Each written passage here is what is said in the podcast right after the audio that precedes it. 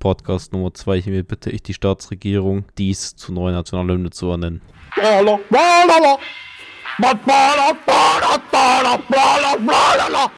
Danke für Ihre Aufmerksamkeit.